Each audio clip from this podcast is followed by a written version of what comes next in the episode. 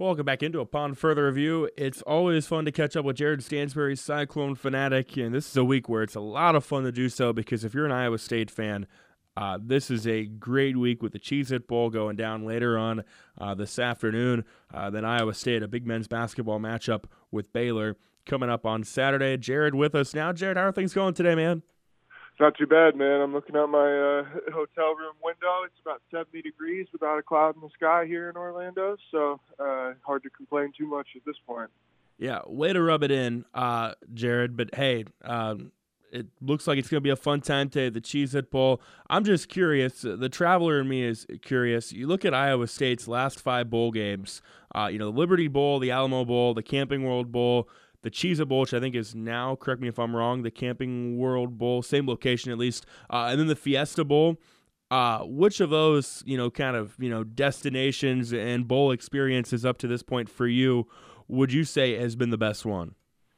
Oh man, um, well, I thought Mem- I I really enjoyed Memphis. Uh, obviously, that was the first bowl game that I got a, a chance to cover, so that one will probably always have a special place in my heart. Um, San Antonio was really fun, being able to be on the Riverwalk. Obviously, obviously didn't win the game, but uh, you know that one was still a, a really fun experience and getting to uh, getting to explore that city a little bit.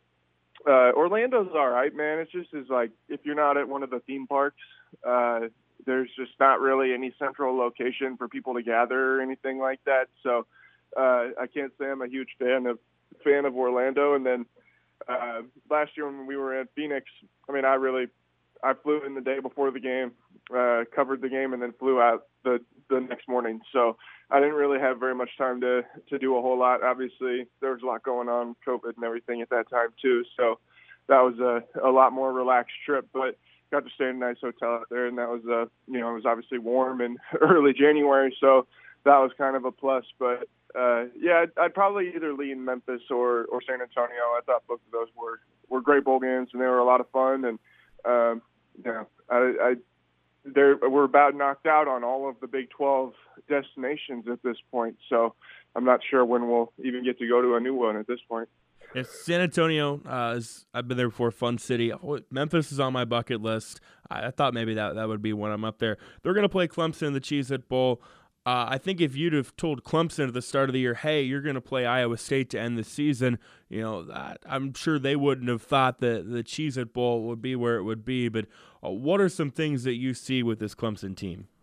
Yeah, for sure. I mean, I, you know, it's funny if you went back before the season and you said that these two teams were going to play a game in uh, in Florida in the last week of December. I think you'd probably assume they're playing in the Orange Bowl tomorrow, which is one of the college football playoffs. Uh, know, you look at this Clemson team. Obviously, the defense.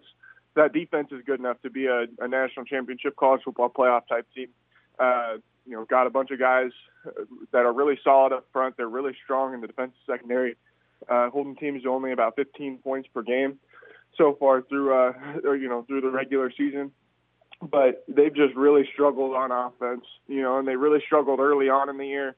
Uh, I want to say they started out two and three, and then finished their, uh, you know, finished the year with I think wins in seven of eight games. Um, you know, and they started to average about 36 points a game. But you just look statistically at this offense, and it still just isn't overly strong. They're not very efficient passing the ball. Uh, they're kind of inconsistent in being able to run the football. So, you know, it just will be.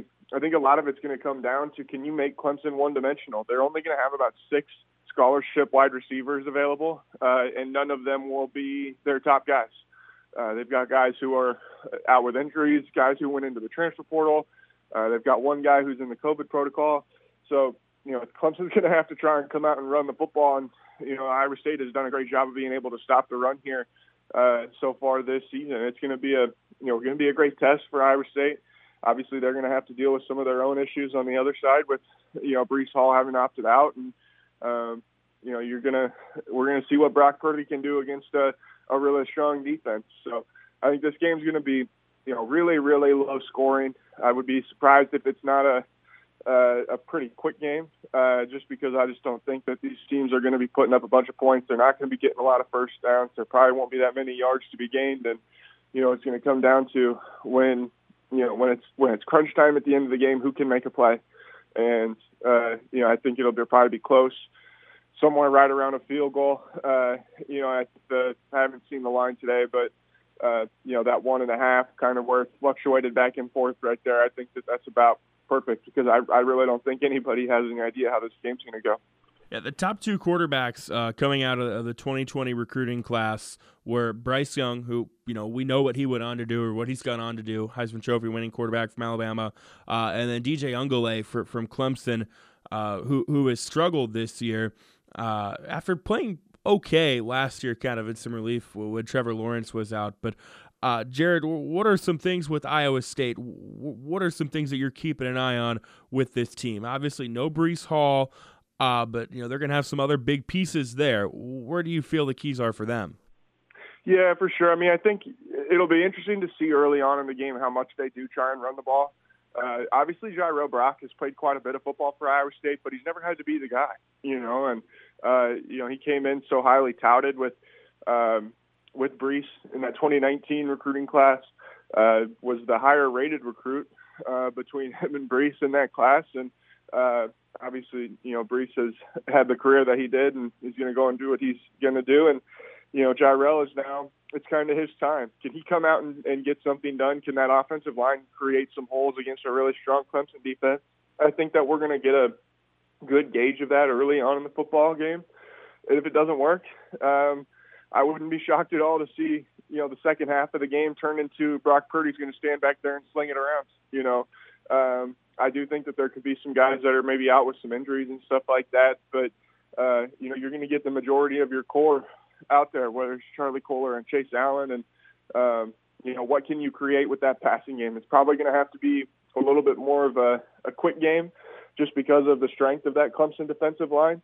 Uh, but like I said, I think we're going to find out early on in the game just you know what what that offense is going to have to try and do uh, to to have some success and uh, Clemson does have one of their linebackers out, who's more of their coverage linebacker, kind of a guy who, you know, generally is tasked with covering tight ends. Uh, you, would have to think that that will create some openings for uh, for Charlie Kolar and Chase Allen this afternoon. On the other side of the ball, it's it's kind of like I said. Can you make Clemson completely one-dimensional? Uh, can you make them have to run the football uh, and then you know hold them you know hold them to to little success in that area? And Clemson hasn't been able to move the ball very well against uh, against teams all year, but that just means you can't turn the ball over. Uh, you can't give them short fields and give them easy opportunities to score. So those are kind of be the the two main things. Can you run the ball and can you you know prevent uh, turnovers and in situations where you beat yourself? And if you can do that, I think Iowa State's got a good chance to you know if not win, I think they've got a good chance to, to keep this game really close and make it a fun one. Uh, I think that this could be one of the best bowl games left on the on the slate. That's not a, a New Year's Six game. Even some of those New Year's Six games, you've seen so many people, so many high profile people opt out. Whether it's the, you know, the whichever game it is, the Peach Bowl, I think that's got um, Pitt, Pitt and Michigan State. Yep. You lose Kenny Pickett, you lose Kenneth Walker. Like that's that's obviously the two headliners of the game, and if they're not there, that's a that's a big deal. And you know, I think that this game is going to be uh, it's going to be two teams that are pretty close to you know pretty close to full strength for what they were for the entire year, and I think it should be a fun one here in Orlando. Tell with Jared Stansbury, Cyclone fanatic. Uh, Jared, before we transition to Iowa State Baylor, that'll go down on Saturday.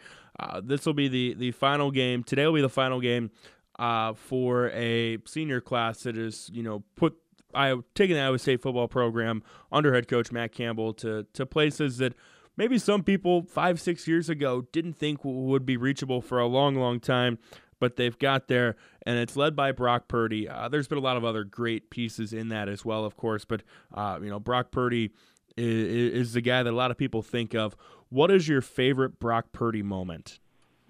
Oh man, um, man, uh, I think you know I think there's a couple of them. Uh, I think the first one, is, and it's one that I think everybody probably remembers uh, really well, is when he came in uh, against Oklahoma State as a true freshman in his debut. You know, took the uh, on an RPO, pump fakes, and then high steps into the end zone from 25 or so yards out, and you could just see the swagger that he played with. And that was something that Iowa State football hadn't had the quarterback position in a really long time. And you know, I think that everybody will always remember that just that image of him pump faking and you know then putting his hands up and and, and high stepping into the end zone down in Stillwater. Um, I think another one that I'm always going to remember is uh, from the Fiesta Bowl last year, and this is this is one of those things like it wasn't it wasn't overly flashy. It wasn't going to make Sports Center or anything, but it spoke to the kind of player that Brock is and what Brock was about or is about. Uh, it was like a fourth down. I mean, obviously had control of the game, but you know, it was one of those things where if Oregon got a stop, they could kind of get back into the game maybe and you know make it a little bit more stressful than what it needed to be. You know, Brock is rolling out on a pass play, running towards the sidelines. He's got Kayvon Thibodeau uh, closing in on him from his from his left, and he dives. I mean, several yards with you know a guy who's going to be a top ten pick in the NFL draft is one of the you know best players in college football, bearing down on him. He dives for a first down. They get the first down, and that basically sealed the game. And that was the. It was just one of those things where you sat there and you're like, "That's why that guy's a winner," you know. And um, we're gonna really miss him around here he's a he's a heck of a player, and you know it's been a lot of fun to cover. It's been a lot of fun to get to know, and um, you know it's going to be a fun one here today. I'm glad that he'll you know get one more opportunity to to play in a Cyclone uniform, and hopefully it can be one that's uh, that's awfully memorable and make another great memory. And you can hear it on KMAFM 99.1, 2.30 pregame, uh, 4.45 the kick. Jared, Iowa State's going to play Baylor on Saturday. Uh, both teams come in top 10 rated matchup. Nobody saw that coming at the start of the year, uh, and anybody that, that did is is crazy and lying. Big, this is the biggest Iowa State men's basketball game since when? Uh, well, I mean, probably the Big 12 championship game in 2019. Yeah. Wouldn't you think? Yeah. I mean, when they played Kansas in that game, I think that's probably uh, that would probably be the closest. Well, I guess actually maybe the the NCAA tournament game that year. Uh, but you know, one that they won or played against the league team. Definitely that game against Kansas. And that had obviously come at the end of a run where you had to beat Baylor, Kansas State, and Kansas in back-to-back-to-back games, and it was a, a really fun weekend down in Kansas City. But you know, game, man, I'm I'm looking forward to this deal on Saturday because you know it's always interesting when uh, when you get these games in early January when the fans or when the students are not back to school yet, what the atmosphere can be like. I mean, I think that this place is going to be popping, you know, and obviously it's going to be such a, you know, two teams that have been playing really good ball so far this year. Man, the points are going to be at a premium. Uh, final score might be 25 to 20, but I think it's going to be a, a fantastic basketball game. Uh, I'm excited to just get to see, you know, Iowa State play a team at, at that level. We all know how good Baylor has been here the last several years. They're just as good as any program in the country right now. Maybe they are the best program in the country right now. And uh, you know, this is going to be a fantastic test for Iowa State. And you know, I, I do not expect them to win, but if you can hang around and you know give yourself an opportunity to win, then uh, you got to feel pretty good about that going into Big 12 play because they've got themselves a gauntlet to to start this thing off. You got to go. You know, you got to play Texas Tech following up after that, and I think I think all of their first six games are against teams that are in the top 30 in KenPom. Um, you know, it's not going to be not going to be an easy stretch, and you know, you got to figure out, out a way to at least get that started off with some not so terrible vibes. I think on Saturday. Jared Stansbury, Cyclone fanatic. Uh, lots of fun stuff going on with Iowa State this week. Jared, we always appreciate the time, my friend. Uh, enjoy Orlando. Enjoy Saturday. We'll catch up again next week. Yep, sounds good, man. We'll talk soon.